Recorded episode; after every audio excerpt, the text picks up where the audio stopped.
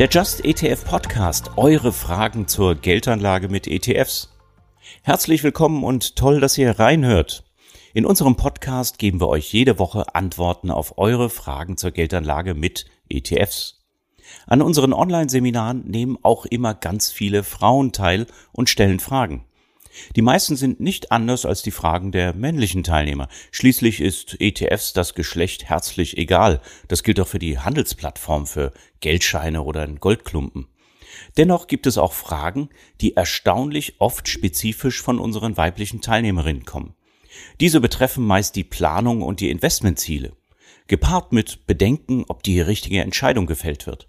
In diesem Podcast versuche ich Antworten darauf zu geben. Verstärkung bekomme ich von Katharina Brunsendorf von den Finanzheldinnen. Sie hat Antworten darauf, wie es Frauen einfacher fallen kann, Entscheidungen zu ihren eigenen Finanzen und natürlich zum Investment zu treffen. Und wie investieren sogar Spaß machen kann, zum Beispiel mit einem Core-Satellite-Ansatz. Oder dazu, was ein Coaching wert sein kann oder eben nicht. Ganz viel gesprochen haben wir auch über nachhaltiges Investieren und wie ihr euch einfach damit behelfen könnt. Hört doch rein. Geeignet ist der Podcast sicher für alle Geschlechter.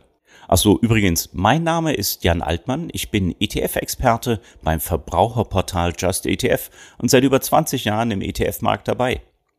Und noch eine kleine Anmerkung, bevor es losgeht. Alles, was wir sagen, ist weder Steuer- noch Anlageberatung noch Produktempfehlung. Den Just ETF Podcast gibt es, damit ihr selber in Eigenregie eure Anlageentscheidung treffen könnt. Jetzt geht's los mit der Aufzeichnung. Viel Spaß! Herzlich willkommen also Katharina, stell dich doch mal vor und auch deine Webseite, was macht ihr? Hallo Jan, vielen Dank erstmal für die Einladung. Ich freue mich sehr auf das Gespräch. Und wie, genau, wie du sagst, ich bin Katharina Brunsenhoff. Ich habe die Initiative Finanzheldin mitgegründet. Und wir haben es uns zum Ziel gesetzt, eben besonders Frauen für das Thema Finanzen zu begeistern. Und dann aber eben auch, wie zum Beispiel mit unserer Webseite, wo wir ein großes Online-Magazin haben, sie auf dem Weg in die finanzielle Zukunft zu begleiten. Und da helfen ganz viele Artikel, die man auf unserer Online-Seite findet, aber zum Beispiel auch Challenges unser Instagram-Kanal, Podcast, also wirklich vielseitige Dinge, so dass man sich halt wirklich da eben einlesen kann, um dann auch wirklich eben ins Tun zu kommen. Das ist ja dann eben wirklich ganz wichtig. Super, also da haben wir mit dir die richtige, um hier unsere Fragen zu erläutern. Was könnt ihr jetzt erwarten von unserem Interview? Also in erster Linie geht es ja um die Hürden beim Investieren, die Frauen offenbar höher empfinden als Männer. Aber gleich zu Anfang sei mal von mir gesagt, wir befassen uns ja bei Just ETF ausschließlich mit ETFs und denen ist das Geschlecht der investierten Personen herzlich egal. Und genauso ist das auch mit der Handelsplattform. Da wird niemand diskriminiert. Es geht ja kurz gesagt nur um den Preis und den Besitz von Wertpapieren. Und ähnliches ließe sich jetzt auch über Geldscheine oder vielleicht einen Goldklumpen sagen.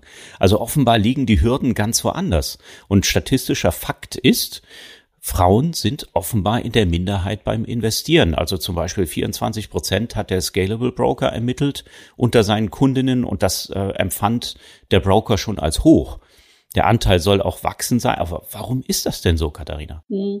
Du sagst halt eben, die Plattform, die Produkte, das ist eigentlich neutral. Der Einstieg, das ist ein anderer. Gerade wir Frauen, wir denken häufig vom Bedürfnis aus. Also was wollen wir eigentlich mit unserem Geld machen? Und äh, dieses Denken gepaart mit einer grundsätzlichen Scheu, man traut sich nicht so richtig ran, traut sich vor allen Dingen auch Wissen nicht zu. Und das sind wirklich zwei Punkte, die auch aus Studien häufig zu entnehmen sind. Die Scheu und eben das fehlende Wissen, was man sich zuspricht. Das führt eben dazu, dass wir Frauen uns häufig dann eben zurückhalten und eben nicht ins Tun kommen und ganz häufig nur eben bei dem Informieren eben bleiben. Was wir auch immer noch mal entdecken, wir Frauen, wir kümmern uns dann lieber eher um andere. Also wenn das Thema, wenn ich zum Beispiel Kinder habe, Finanzen für Kinder, da kommen wir dann ins Tun, aber für uns selber, die eigenen Bedürfnisse stellen wir da immer eher noch zurück.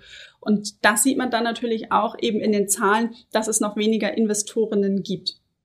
Also ganz offensichtlich finden Männer investieren dann wichtiger. Warum ist das Investieren denn für Frauen wichtig? Ich weiß gar nicht, ob Männer das Investieren wichtiger finden. Ich glaube, Männer finden einfacher und schneller den Zugang und machen es dann auch einfach mal. Und ich glaube, das können wir uns Frauen von den Männern abschauen, weil es für uns extrem wichtig ist, die Headlines in den Zeitungen, die sind einfach immer noch Altersarmut ist weiblich und ich habe mir mal die aktuelle Rentenzahlung nochmal im Durchschnitt aus 2021 rausgesucht und die lag bei durchschnittlich 856 Euro und 5 Cent. Und jetzt kann man mal gucken, wie weit komme ich mit diesem Geld. Und deshalb ist es wichtig, dass wir ein Verständnis entwickeln, worum es geht, dass es darum geht, dass wir uns für später ein finanzielles Polster schaffen und halt eben aus den drei Säulen der Altersvorsorge, die wir da haben, eben ausgesetzlich, das sind dann diese 856 Euro, betriebliche Altersvorsorge, da gucken, was bekomme ich von meinem Arbeitgeber, eben aber auch die private Säule. Und das können dann zum Beispiel ETFs sein, mir dann halt wirklich auch einen Mix zusammenstelle. Und wo habe ich den größten Spielraum? Das ist halt eben in der letzten Säule die private. Da kann ich am meisten wirklich dann für mich auch wirklich steuern und das eben aussuchen und mir zusammenstellen, was für mich dann eben auch am passendsten ist. Und da versuchen wir halt wirklich auch zu motivieren, eben entsprechend ins Tun zu kommen. Jetzt mal zum Thema Hürde, Aufwand und Kosten, um jetzt zum Beispiel einen Broker-Account einzurichten oder einen ETF-Sparplan. Ist das denn besonders kompliziert? Besonders kompliziert ist es nicht, aber auch da stehen wir Frauen uns manchmal ein bisschen selber im Weg. Das ist auf jeden Fall das, was ich feststelle. Wir versuchen es immer perfekter als perfekt zu machen, weil wir legen uns ja für einen Broker fest und gefühlt ist es in Stein gemeißelt, man kann es nicht ändern. Und da erstmal schon mal den Mut, Schaut euch die Kriterien an. Wir haben auch mal bei uns ähm, festgelegt in einem Beitrag, was sind denn so die Dinge, auf die ich achten sollte. Also komme ich mit dem Aufbau der Seite zurecht? Wie ist das Service-Level? Möchte ich nur auf dem Desktop das machen oder in der App? Wie ist die Kostenstruktur? Da so ein bisschen wirklich auf die Eckdaten gucken. Schauen, was ist für mich persönlich wichtig und nicht, was ist irgendwie für die Person, die gerade neben mir steht, irgendwie der letzte Shit. Weil das kann auch unterschiedlich sein. So, und dann wirklich das ausprobieren, tun. Vielleicht mal Musterdepot nutzen. Und die, ich hatte gerade am Anfang eben so diese Scheu vorm mal machen angesprochen. Es gibt auch beim Depot einen Umzugsservice. Man kann es auch verändern. So, also deshalb, ich kann natürlich maximalen Aufwand einbringen und mich lange nicht entscheiden für irgendwie einen Anbieter. Ich kann es aber auch mal ein bisschen pragmatischer angehen und mit der Denke, wenn es mir dann wirklich nicht gefällt, kann ich ja auch noch umziehen. Okay, also die Hürden da sind relativ gering, wenn man es nüchtern betrachtet. Man muss es eben nur machen. Und genau das hast du ja angesprochen. Beim Tun gibt es offenbar eben diese Zurückhaltung. Was sind denn die größten Hürden oder was werden als größte Hürden empfunden und wie motiviert er dabei? Also die größten Hürden sind wirklich die Punkte, dass man sich das Wissen nicht zuspricht, dass man sagt, man hat kein Wissen. Wir haben auch selber mal eine Umfrage gemacht zu Beginn des Jahres, wo dann eben rausgekommen ist, dass eben wir Frauen sagen, uns ist Finanzwissen ganz, ganz wichtig. Aber über 80 Prozent haben halt angegeben, dass sie gar kein Finanzwissen bis wenig Finanzwissen haben. Also wir wissen schon, okay, wir müssen uns eigentlich drum kümmern, aber irgendwie, irgendwie haben wir es nicht. Und dann gibt's andere Studien, die halt eben sagen, dass das Selbstbewusstsein im Bereich Finanzen, weil es häufig, glaube ich, das ist meine These, sehr männlich belegt ist, eine männliche Ansprache ist und häufig ja auch vom Mann dann auch übernommen wird, wenn wir an die, in Anführungszeichen, klassische Beziehung dann irgendwie noch denken, dann nicht zusprechen. Und da ist es wichtig, halt auch wirklich das Ganze mal zu durchbrechen, anders zu denken und sich selber halt auch zu trauen. Und genau hier versuchen wir als Finanzheldin anzusetzen. Und ich sage immer, die wichtigste wichtigste Part unserer Arbeit ist, diese erste Begeisterung zu schaffen, so damit ein erster Funke überspricht, damit dann ein Feuer entfachen kann und vor allen Dingen, damit ich auch selber meine Kraft entdecken kann. Es ist immer viel leichter, wenn ich wirklich ein Thema, wenn ich das sehe und sage, ich sehe dann Sinn und irgendwie habe ich auch Spaß dran. Und ich sage, ich sitze ja im selben Boot, ich bin ja keine Bankerin, ich komme aus dem Kommunikationsbereich und ich habe genau dieselben Herausforderungen gehabt wie alle anderen Frauen auch und viele Menschen, die sich mit dem Thema Geldanlage beschäftigen. Jetzt haben wir nur versucht, wirklich die Ansprache auf die Bedürfnisse von uns Frauen zu münzen, um so eben diesen Funken auch zu übertragen. Und ich habe ja selber gemerkt, was es bei mir macht. Also ich habe immer schon gut gespart, aber halt irgendwie nicht investiert und nicht, weil ich davon nicht wusste, ich wusste schon davon, aber ich kannte irgendwie meine Möglichkeiten nicht so richtig. Und das, was ich eben so mit den drei Säulen zum Beispiel erklärt habe, wenn sich diese Bausteine zusammenfügen und man dann noch sieht, okay, das ist jetzt auch kein Hexenwerk, sich beispielsweise ein ETF auszusuchen, dann ist das Ganze schon mal ein ganz guter erster Schritt. Ja, du hast eben die drei Säulen auch nochmal angesprochen und das Thema Altersvorsorge hast du ja auch schon erwähnt, dass es da großen Nachholbedarf tatsächlich auch gibt und das gespart werden sollte. Äh, ist das das einzige Investmentziel? Geht es jetzt nur um die Altersvorsorge? Ich meine, das liegt unter Umständen ist das sogar ein sehr dröges Thema, was deutlich weniger Spaß macht, als sich damit zu befassen, welches Produkt ich jetzt auswähle für ein Depot. Ja, da werden sich die Geschlechter wahrscheinlich auch nicht groß unterscheiden, auch wenn es vielleicht nach deiner Analyse da eine große Zurückhaltung gibt. Aber wie ist das bei Altersvorsorge und überhaupt bei den Investmentzielen? Was begegnet euch da so? Mhm. Und wie motiviert ihr jemanden, äh, wirklich für die Altersvorsorge was diszipliniert zurückzulegen? Ja. Gerade wenn ich für die Altersvorsorge was tun möchte, dann ist das ja noch so lange hin. Man hat ja eigentlich noch so viel Zeit und das ist halt auch es ist dann irgendwie auch so ein bisschen langweilig so. Ähm, da kommen dann irgendwie andere mit coolen Angeboten und Themen um die Ecke, die da irgendwie total spannend sind, wo viel mehr passiert. Ich sag dann immer, versetz dich in die Lage, wie es dann einfach auch später ist und wie sexy und wie cool das dann ist, wenn ich auf mein finanzielles Polster zugreifen kann, wenn ich auch eben ein Sicherheitspolster habe, was mich auch schon zwischendurch auf dem Weg zur Altersvorsorge vielleicht mal eben aus finanziellen Engpässen, Notsituationen retten kann oder mir auch ein Beiboot sein kann, um mich aus Situationen zu lösen, die mir vielleicht auch nicht gut tun, die unterschiedlich sein können. Also auch das so ein bisschen betrachten, auch auf dem Weg dahin kann es mir ja mal behilflich sein. Also wir sehen schon, dass in unserer Community die meisten das Ziel haben und das auch verstanden haben, dass sie was für die Altersvorsorge tun müssen. Ein anderes Ziel, wo viele darauf hinsparen, und das ist dann wirklich mehr Sparen als Investieren, ist Eigenkapital, weil das Thema Immobilie immer noch ein wahnsinniges großes Thema ist da kommen wir dann auch wieder zu dem Punkt, dass dann der nächste Absicherung für die Familie. Gerade für Frauen häufig ein Thema, was kann ich tun für meine Kinder? Und daher leite ich jetzt auch so ein bisschen her. Man möchte eben die Familie, die Kinder absichern und deshalb ist auch das Thema Immobilie zum Beispiel so weil man möchte sich den Raum schaffen, wo wir als Familie dann ja auch sozusagen zu Hause sind. Und was wir in letzter Zeit immer vermehrt sehen und was ich auch einen guten, in Anführungszeichen, Trend finde, ist, dass viele Frauen uns anfragen, wie stellen wir uns ein eigenes Polster auf, also wirklich dieses Thema Unabhängigkeit in einer Partnerschaft. Nicht, dass sie sagen, ich möchte mich trennen, aber ich habe so manchmal das Gefühl, dass die Augen nicht mehr ganz so verschlossen sind vor den Scheidungsquoten und dass man sich dem vielleicht doch nochmal bewusst ist und auch da vielleicht mal diese Brille aufgesetzt hat, wenn alles gut geht, ist super. Dann können wir beide und als Familie von vielleicht auch diesem finanziellen Polster zehren. Wenn es aber nicht gut geht, habe ich meinen Plan. Und das ist halt entsprechend eine gute, also finde ich, eine gute Entwicklung. Okay, also um da hinzukommen, muss ich ja jetzt mal Vermögen aufbauen. Wir haben jetzt gesagt, die Hürden, also die technischen Hürden, die sind eher gering. Was wäre dann die richtige Strategie, um da Vermögen aufzubauen? Also sagen wir mal für das Ziel langfristige Altersvorsorge. Was kommuniziert ihr da so und äh, wie motiviert ihr vielleicht nochmal im zweiten Schritt? Ja, also vorweg so richtig, wir sagen nicht, was ist richtig, was ist falsch. Wir versuchen eher die Vehikel an die Hand zu geben, damit man sich selber entscheiden kann und das eben aufbaut, was für einen selbst gut passt.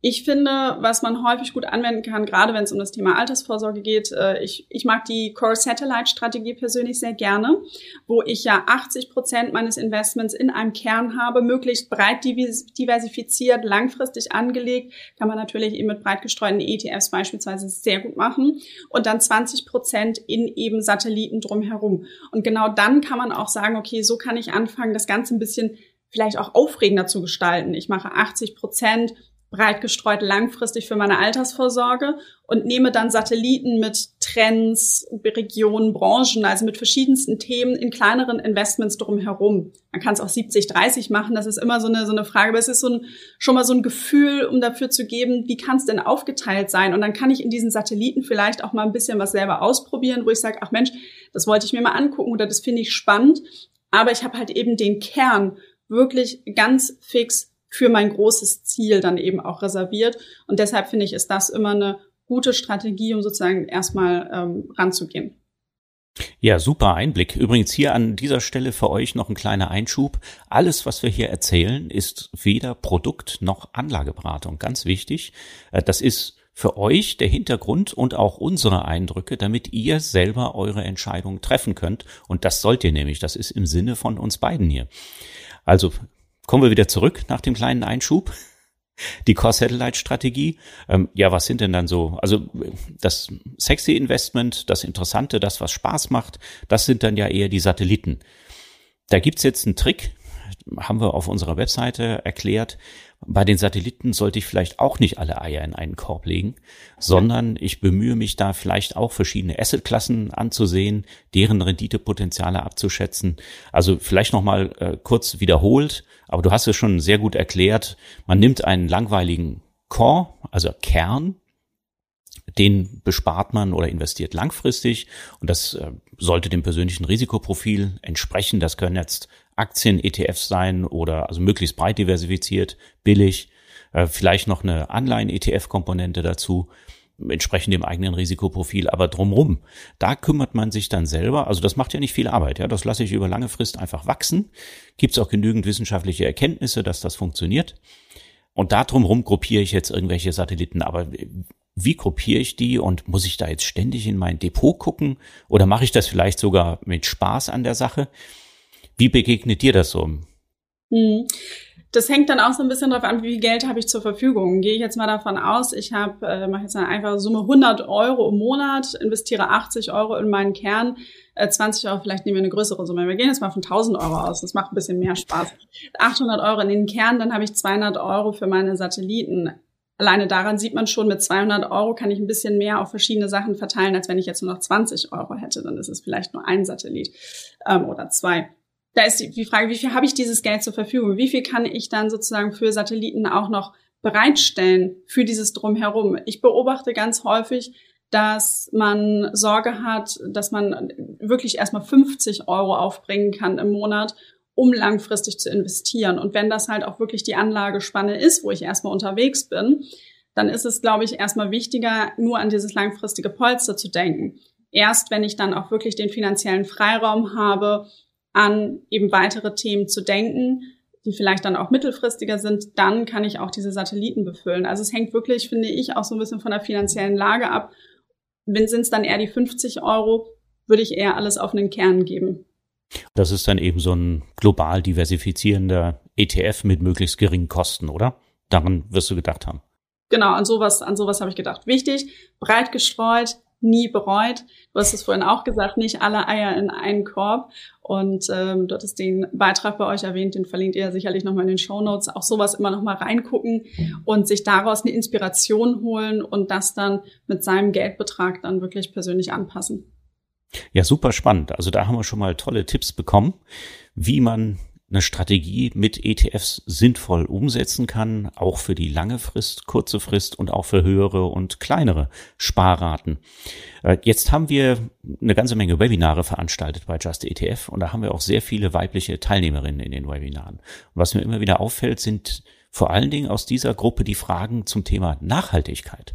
Nachhaltigkeit beim Investieren. Das scheint mehr Frauen zu interessieren als Männer. Was meinst du?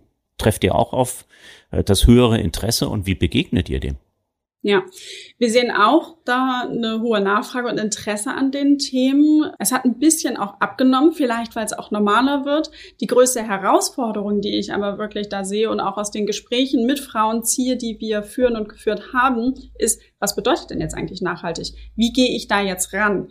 Und auch da stehen wir Frauen uns manchmal mit unserem Perfektionismus im Weg. Ich hatte mal eine interessante Diskussion mit einer Frau, die sich total gut gefühlt hat, weil sie in Elektromobilität investiert hat und gesagt hat, yes, was Nachhaltiges. Und dann hat sie weiter recherchiert, nachdem sie das Investment getätigt hat und hat irgendwie, hat sich zu dem Thema Produktion der Batterien und Entsorgung der Batterien informiert und äh, ihre ganze, sie sagte, um Gottes Willen, das ist ja gar nicht das, was ich möchte. Und ich glaube, es ist wichtig, dass wir uns neben den Siegeln, wie zum Beispiel dem Eco-Reporter-Siegel oder dem FNG-Siegel, die ja auch im Dinge überprüfen, selber ein Verständnis anschaffen, was verstehe ich denn unter nachhaltig und womit glaube ich, kann ich auch ein, ein Hebel sein. Und ich denke, beim Thema Nachhaltigkeit ist es vielleicht auch gut, dass wir sagen, wenn wir alle einen Tick Nachhaltigkeit fordern und schon mal Schritte in die Richtung gehen, dann werden die Unternehmen das sehen und werden auch weiterhin sich verändern, um dann halt eben andere Dinge anzupassen. Weil meistens die 100% perfekte, nachhaltige Anlage, das ist ganz schön schwierig. Da habe ich auch in der einen oder anderen Podcast-Folge bei uns schon mal drüber gesprochen.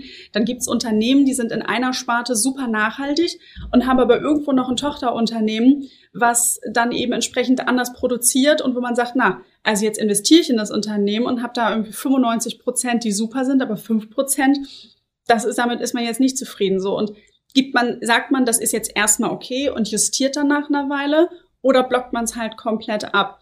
Und äh, mit der Expertin, mit der ich da auch in unserem Podcast gesprochen hatte, die sagte, nehmt erstmal die kleinen Schritte, macht sie, es wird sich weiterhin viel verändern. Und da sehe ich wirklich noch ganz viele, also Interesse ja, auch da wieder Hürden in der Umsetzung, weil man sich dann so ein bisschen im Weg steht, was bedeutet denn jetzt wirklich für mich nachhaltig? Da gibt's ja auch eine ganze Reihe von breit diversifizierten Produkten, die erstmal einen Haufen ausschließen und dann die besten Unternehmen jeweils reinnehmen. Auch da kann es Überraschungen geben, weil nämlich äh, die besten Unternehmen pro Branche selektiert werden. Und im Index sind halt auch zum Beispiel fossile Energieunternehmen als Branche enthalten und da werden dann halt die nachhaltigsten ausgewählt oder auch bei vielen Ökos äh, verschrien Coca-Cola äh, ist auch da drin. Coca-Cola ist ein Unternehmen eben mit einem recht äh, soliden Geschäft offenbar, ja, dem viel zugebilligt wird, was einen relativ hohen Aktienpreis hat und die zahlen auch seit Jahren Dividenden, haben offenbar eine gute Corporate Governance und so rutschen die in diese Produkte rein. Also wir sind auch mit diesen Fragen konfrontiert. Mhm. Ganz klar, und da gibt's überhaupt keine ein, einteilige Marktmeinung oder so etwas. Was sich bei uns so ein bisschen rauskristallisiert hat, ist, die meisten möchten schon erstmal die Ausschlüsse haben. Also so viel Ausschlüsse wie möglich, damit eben äh, Unternehmen, die wirklich bei der Unternehmensführung Schwächen zeigen, die bei der Umwelt Schwächen zeigen oder vielleicht auch im Umgang mit Mitarbeitern und Kunden und Produktqualität Schwächen haben, damit die gar nicht erst im Index landen. Da gibt's bei uns eine Indexfamilie, gibt's bei uns mehr Research dazu. Also die strengste ist vom Anbieter MSCI und dann heißt der Index MSCI SRI. Also damit fährt man schon mal ganz gut, weil das nach wie vor dann global breit gestreut ist. Jetzt kriegen wir aber auch, gibt auch Konkurrenzprodukte dazu. Ja, das ist jetzt nur der Hinweis, dass es wahrscheinlich die, die strengste Indexfamilie von allen. Äh, mhm. Jetzt äh, kriegen wir auch ganz viel Anfragen immer genau dein Beispiel äh, erneuerbare Energien oder Elektromobilität. Ist das denn nachhaltig? Und da muss man sich auch vergegenwärtigen. Erstens macht man das eigentlich, weil man eine Rendite damit erzielen will, weil man eine Überrendite erzielen will. Das ist schon mal gar nicht nachhaltig. Und äh, warum ist das so, sagen wir immer, was passiert mit dem Geld, was in, das, äh, in den Index investiert wird? Der führt nicht dazu, dass die Firmen von erneuerbaren Energien oder die in Elektromobilität involvierten Unternehmen auf einmal mehr Geld kriegen, sondern der Kurs steigt. Und langfristig verbessern sich natürlich die Finanzierungsbedingungen auf dem Kapitalmarkt für diese Unternehmen. Kurzfristig passiert nur ein Preisanstieg. Und da frage ich mich immer, was hat das jetzt mit Nachhaltigkeit zu tun? Und dazu kommt noch diese Themen-ETFs, genau wie du das eben beschrieben hast. Wunderbar. Elektromobilität beispielsweise, die sind häufig gar nicht gefiltert muss man sich auch genau angucken. Ja? Also man denkt da, man investiert in erneuerbare Energien, Windkrafthersteller, Batteriehersteller, ja, wo die ihre äh, seltenen Erden herkommen, äh, geht's nicht besonders umweltfreundlich zu. Zwischenfrage an der Stelle, aber weil ich, ganz viel ist es ja dann auch so auf den Fokus eben Energie, Energiequellen, Herstellung. Ich finde immer, dass in ESG dass Governance, also wirklich, du hast es eben ja auch so ein bisschen angesprochen, wie gehen wir mit Mitarbeitern um, ähm, wie divers sind wir auch in einem Führungsteam oder generell im Unternehmen aufgestellt, das sind auch Dinge, die überhaupt nicht zu unterschätzen sind, weil immer wenn wir an nachhaltig denken, denken wir mehr an diese Energiethemen als auf nachhaltige Unternehmensführung. Ich selber habe mich damit auch noch nicht so tief beschäftigt. Hast du da aber irgendwie noch mal so ein paar Einblicke, wo man sagen kann, achtet mal auf diese Punkte und ähm, da kann man sich dieses oder jenes irgendwie vornehmen, weil ich finde es ein super spannendes Thema. Also äh das Governance-Thema ist eigentlich mein Lieblingsthema bei den ESGs. Äh, das Umweltthema ist so offensichtlich. Da kann man auf ein Unternehmen gucken und sich relativ schnell ein Urteil bilden.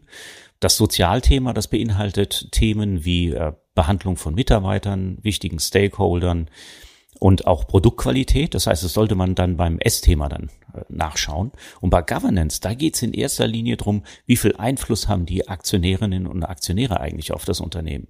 Und manche Unternehmen sind so hierarchisch konstruiert oder sind sogar Stimmrechte ausgeschlossen, dass die also bei Governance ganz schlecht wegkommen. Genauso geht es da um Behandlung von Korruption.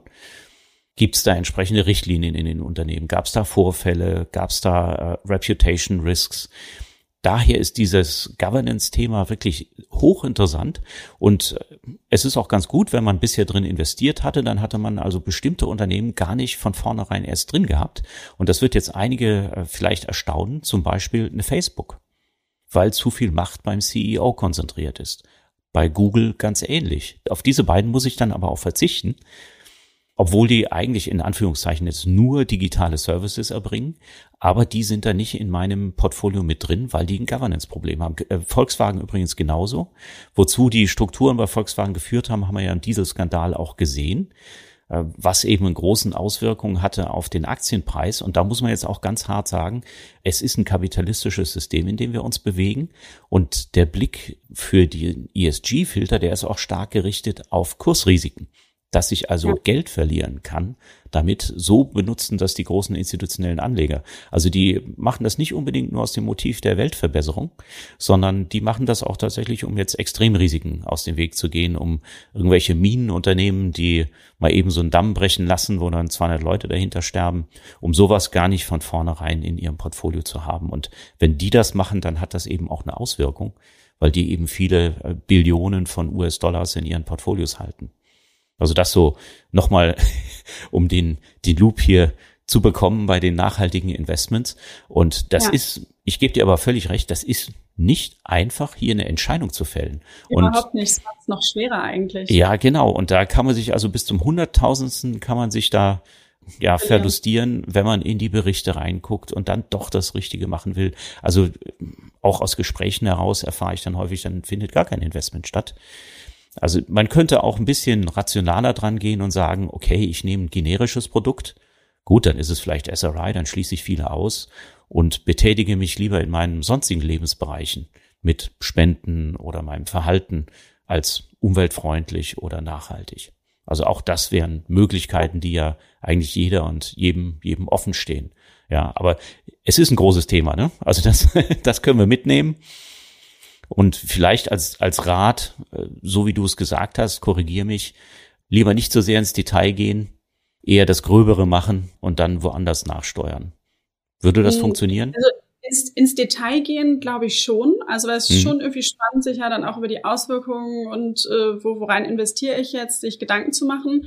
Aber dann auch eben im Punkt gucken, okay, womit kann ich leben, was kann ich machen und wo setze ich jetzt an und wo höre ich dann auch wiederum auf. Ich glaube, das sind dann auch natürlich wichtige Punkte, weil wenn ich dann nämlich wirklich vom äh, wirklich ins Tausendstel komme, dann komme ich halt wieder nicht ins Tun und dann halt eben schauen, okay, wo, was kann ich wirklich machen, wo setze ich meine Grenzen und wo betätige ich mich dann vielleicht auch außerhalb der Börse, sei es durch Spenden oder gezielte Investitionen in, in Kleinkredite oder eben Social Businesses ist auch, da ist ein spannendes Feld. Aber das ist dann halt eben einfach anders ausgerichtet. Das ist dann nicht halt eben auf die hohe Rendite, wo man dann ins Depot guckt und dann sagt, oh, jetzt geht's hier wieder rauf und runter, sondern da habe ich dann wieder einen anderen Fokus, um das für sich halt so erstmal auszugleichen. Ich glaube nämlich auch, dass ich in den nächsten Jahren, und das wird auch noch dauern, einiges verändert durch die Aufmerksamkeit der Unternehmen, weil, was wollen sie alle? Gute Kurse, du hast es eben super erklärt. Und deshalb werden sie sich in diese Richtung auch weiter eben verändern. Und wir werden halt alle nicht in die Unternehmen ganz genau reinschauen können und wissen, wo genau steckt da jetzt der nächste Skandal. Also wenn man das könnte, wäre gut, aber das kann man dann am Ende sowieso nicht. Okay, aber ganz praktischer Rat von dir, um einfach voranzukommen mit den eigenen Investmententscheidungen. Wenn ich trotzdem noch unsicher bin, dann nehme ich am Markt wahr, es gibt äh, eine ganze Menge Coaching-Seminare speziell für Frauen. Du sagst ja, die Unsicherheit existiert, deswegen gibt es auch eure Webseite. Häufig dreht sich da ums Investment, manchmal auch eher um die, die Lebens- oder sagen wir mal die Finanzplanung für das Leben. Einige sind auch ziemlich teuer, wie ich da feststelle. Also wenn wir immer raten, in ETF zu investieren, MSCI World gibt's ab 0,12 Prozent Verwaltungsvergütung. Die Broker verlangen auch fast nichts mehr für Sparpläne. Und dann zahle ich da auf einmal die vierstellige Summe für so ein Coaching-Seminar. Wie steht ihr dem gegenüber? Also ich meine, wir sind ja ein Portal zum selbermachen. Ihr eigentlich ja auch, ne? Um, um selber Entscheidungen zu treffen. Ist sowas dringend angeraten oder ist das äh, männlicher Finanzberater 2.0? Also wie stehen wir dazu? Ähm, ich persönlich sage ja, solche Coaching-Angebote speziell für Frauen, die braucht es schon. Ähm, sieht man ja, ich sag mal, wir machen ja auch eine gezielte Ansprache für uns Frauen, weil wir anders vom Bedürfnis aus denken und wenn halt eben die Coachings darauf ausgerichtet ist, ist es super. Was ist in dem Hinsicht, äh, was ist in der Hinsicht dann teuer, muss ich auch ein bisschen für mich persönlich entscheiden. Ich sehe das genau wie du. Wenn ich breit diversifiziert, langfristig mit kleinen Summen investieren möchte, und da spreche ich eben von also ein paar hundert Euro maximal im Monat, dann ist immer die Frage, in welchem Verhältnis steht es dann zu meinem Coaching? Wenn ich aber eine Person bin, die wirklich überhaupt nicht alleine vorankommt, mir das durchaus eben so aus der Tasche auch leisten kann, auch das ist natürlich wichtig, nicht, dass ich das irgendwie noch abstottere, kann es durchaus ein erster Sprung sein.